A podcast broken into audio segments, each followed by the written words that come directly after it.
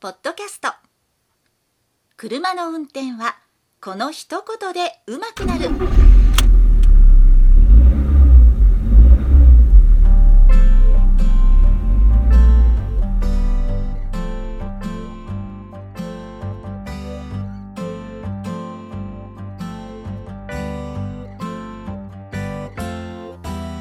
この番組は車の運転に悩めるあなたを応援します。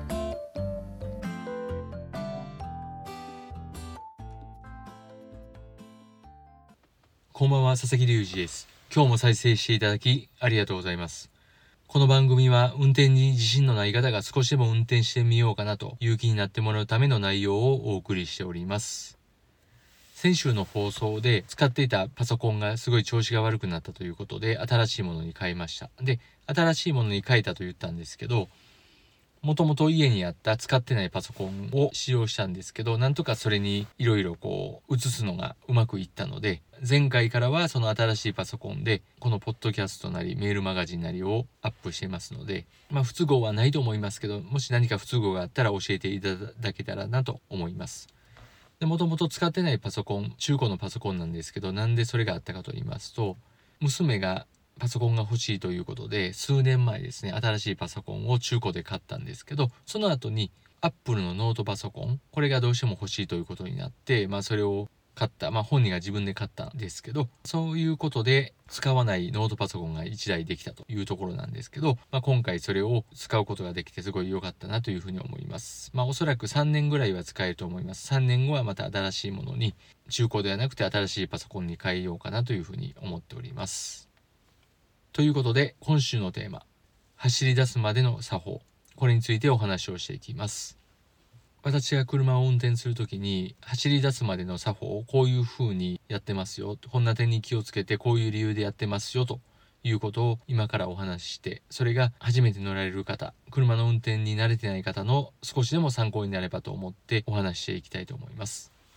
まず最初、車を解錠するんですけども、その時にキーレスエントリー、ボタンでドアロックが解除されるものであれば当然それを使いますし、そうでない場合、鍵穴を使って開けると思うんですけども、鍵穴にキーを差し込んで開けると思うんですけども、その際、結構気をつけて、キーの先を鍵穴に刺すようにしております。というのは、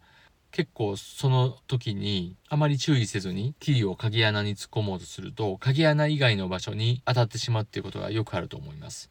その証拠に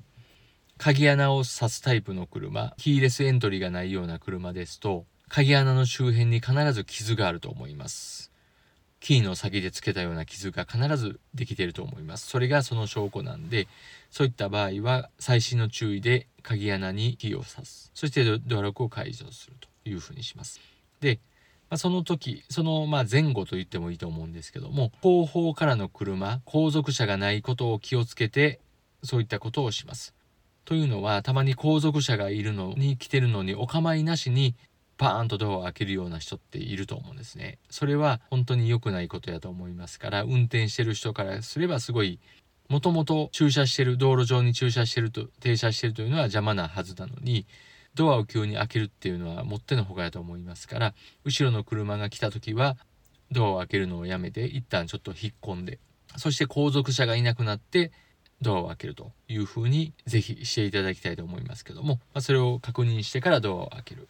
で、ドアを開けてシートに座った後、ドアの閉め方ですね。これも細かいことかもしれないんですけども、バーンと思いっきり閉めるんではなくて、ハンドアにならない程度の強さで閉めるというふうにやっております。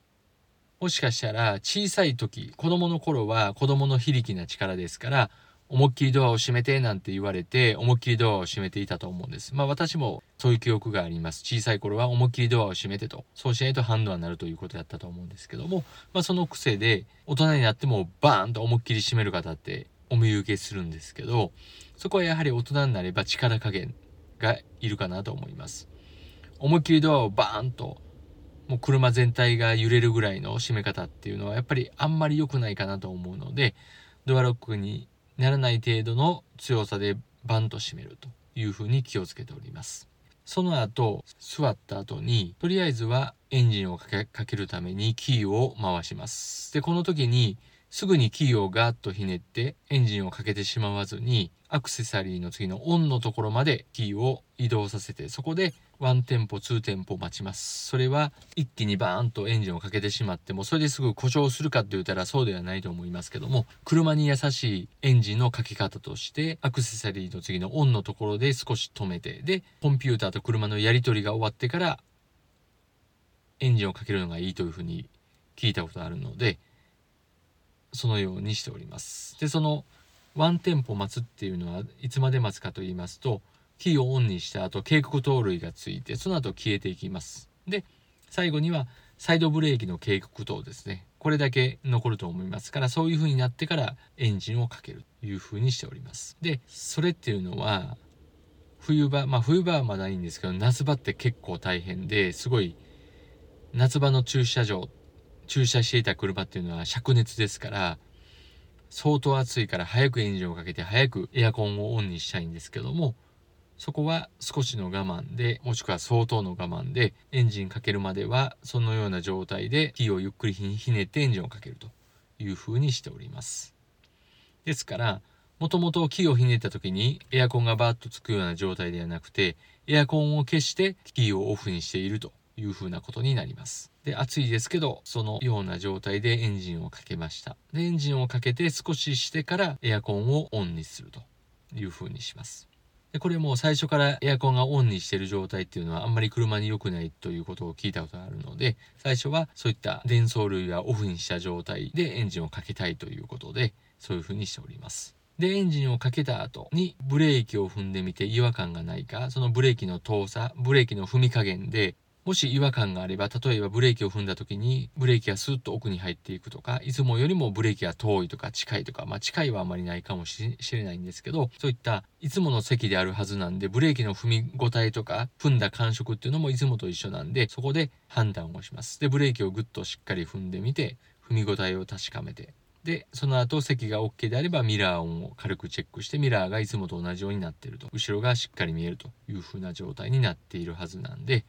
それを確認してシートベルトということになります。で、これはちょっと私のやり方ということで変形？変形というのは教科書に書いてあるのとは変形です。教科書はちょっと順番が違いますけども、そのような状態でエンジンをかけてやっております。で、エンジンをかけた後も、サイドブレーキを先に下ろすっていう人は結構多いんですけども、最後の最後にサイドブレーキを解除ということで、まずはギアを入れて、もしくはシフトレンジをドライブに入れて、で、それも置いて少ししてからサイドブレーキを解除ということにします。ドライブに入れた瞬間にもうすぐにアクセルバーンと踏むっていうのはやっぱりあんまり良くないのでドライブに入れて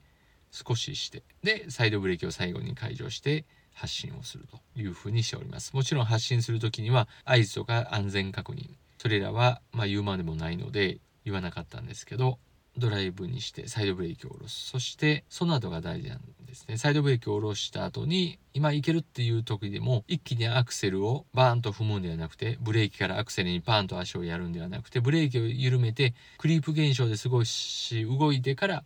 アクセルを踏み込んでいく。踏み増していくと。そういう風な形で発信をしていくという風にしております。そこまでが私の発信の仕方ということになりますので少しでもこれが参考になれば嬉しいと思います。今回の放送が面白かった、役に立ったということであれば、ぜひこの番組を登録していただき、また来週の放送を待っていただきたいと思います。ということで、今週はこれぐらいにしておきます。最後まで聞いていただき、ありがとうございました。